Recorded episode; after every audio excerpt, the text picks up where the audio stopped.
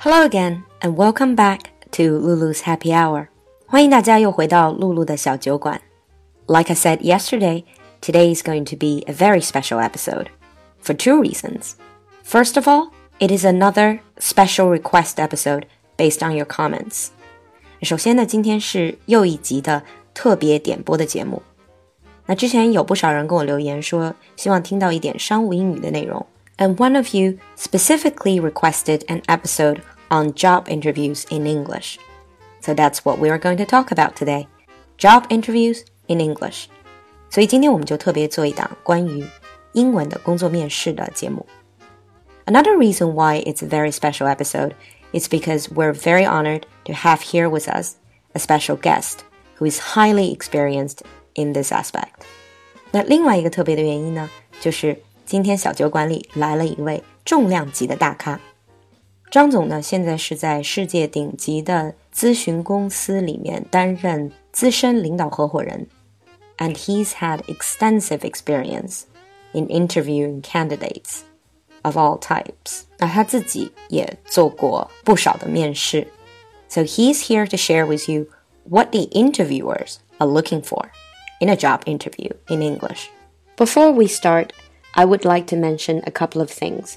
首先呢，张总的母语是中文，但是他多年的海外工作，包括现在的工作环境，都是在用英文。And also because this is an English program, so I asked him to speak only in English.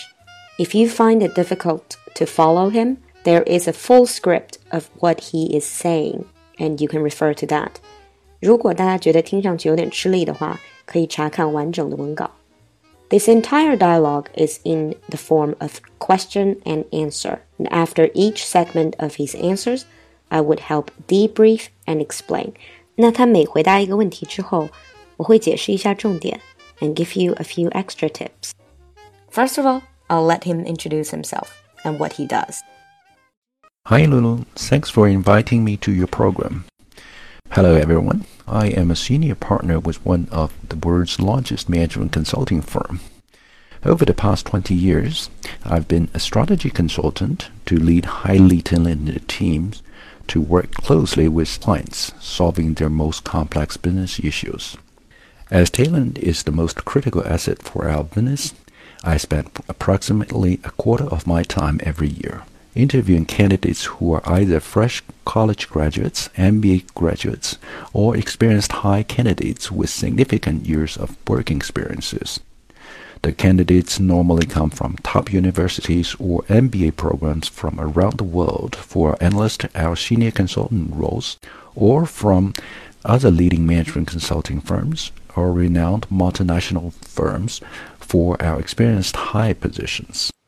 What he just mentioned that he interviewed candidates who are either fresh college graduates, fresh college graduates，这个是应届的毕业生；MBA graduates，MBA 的毕业生；or experienced hire, experienced hire candidates，已经工作的非应届的应聘者，usually people with already a lot of experiences in the field. So fresh graduates or experienced hire. So here our question is, as an assessor, assessor is someone who evaluate other people. 所以作为一个面试官，作为一个去评价别人的人，What aspects do you take into account when you are assessing candidates？作为面试官，你会最关注应聘者的哪些方面呢？From an assessor's standpoint, an interview goes through a series of interviews is aimed at assessing the candidate's candidacy in three aspects experiences, skills, and personal attributes. Experiences is to understand if the candidate has the relevant working experiences. This is typically related to the nature of the applied job. Skills. This is to test if the candidate has mastered critical skills to be effective at work.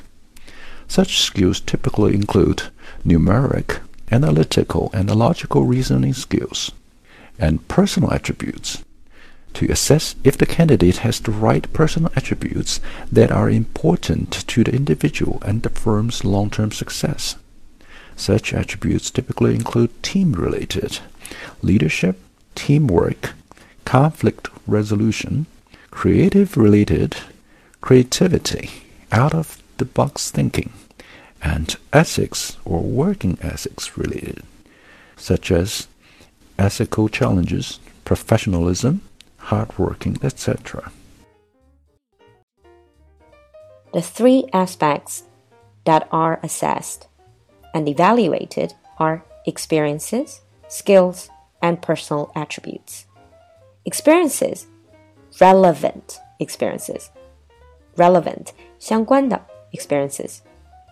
Skills, critical skills you need to be effective. Critical means important. 那在这里就特别提到了有 numeric analytical or logical reasoning。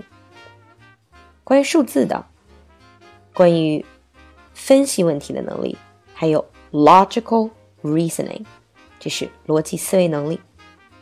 最后一个 personal attributes，this is more about your behavior and your personality。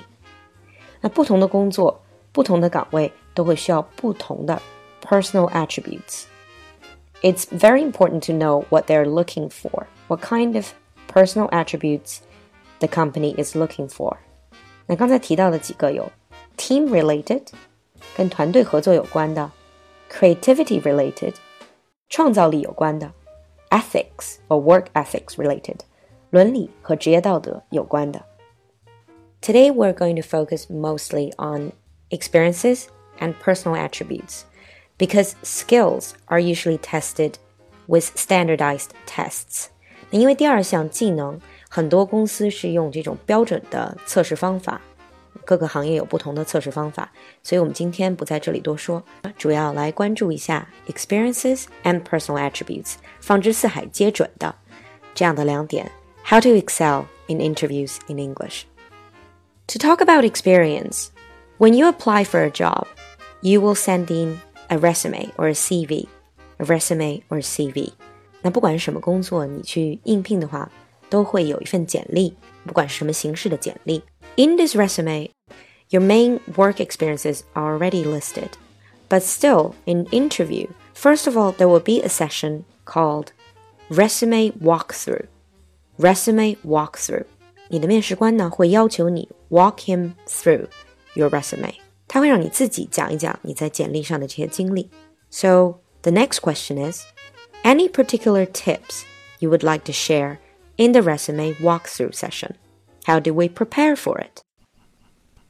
Working through resume is perhaps the easiest to prepare, yet you will still need to do your homework very well. I have four tips to share here. First, make it your story. As an interviewer, what I'm most interested in understanding are about your passion and your preparation. Where did you come from? What did you do? What have you achieved so far? Why are you here today? Particularly, what have you done to qualify yourself for the job opportunity? 这里呢是 resume walkthrough 的四点锦囊。First one, make it your story。现在是一个强调要有故事的年代，不只是简单的陈述，而是 show your passion and your preparation. Your passion and your preparation. Tell your story. Second, talk in sequence and concisely.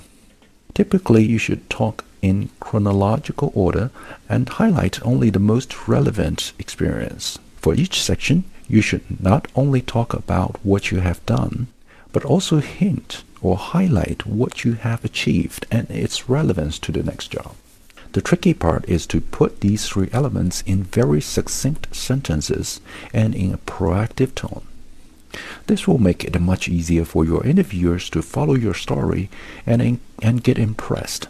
Point number two, 第二个锦囊, talk in sequence and concisely. 既要简短，而且还要按顺序。这个顺序一般是 chronological order.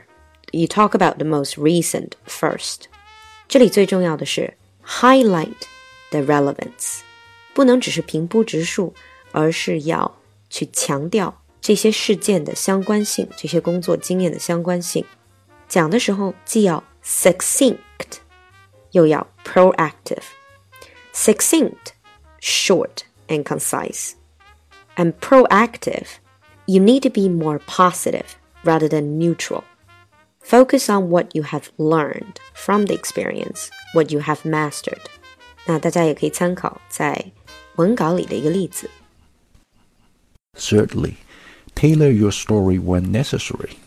So if you are applying for multiple jobs, remember to tailor the most relevant sections to reflect the most important experiences, skills, and attributes that are required by the job you are applying for. 那第三个技能，tailor your story。tailor 是指定制。If you're applying for more than one job，特别是那种一张简历投很多公司的，那么就按公司的实际的要求去 tailor your resume to tailor your story.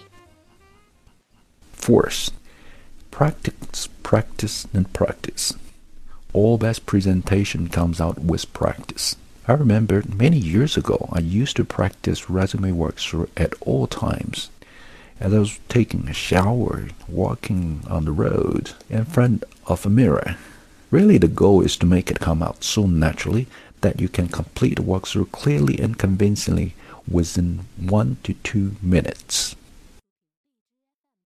The last point，最后的一个技能，那就是 practice until you own your story。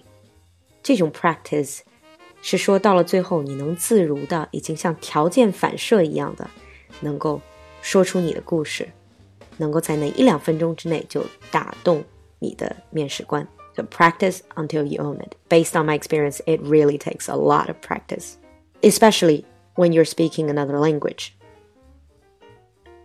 因为时间的关系，还有这个话题的复杂性，所以我们会把整个内容分成上下两集。But to end today's first half of the program，那在上半集结束之前呢，还是想给大家几个 useful phrases so that you can practice with, practice your resume walkthrough. To talk about your detailed work, you can say, In my coursework and internship, or in my previous job, I've had extensive experience in. I have both theoretical and practical experience in. I've become very familiar with certain tools, certain programs, or procedures. I've become very familiar with. I had the opportunity to apply the skills in. 这里是讲 你是如何运用这些技能的。I was in charge of. I'm responsible for. 这是讲你的 responsibility. Or you can say, I played a key role in something. I played a key role. Talking about cooperation, you can say, I coordinated with or I collaborated with people or departments. 那今天我们暂时到这里。For more on job interviews, don't forget to listen to tomorrow's episode, where we will explore personal attributes and stress questions. I'll see you tomorrow. Bye.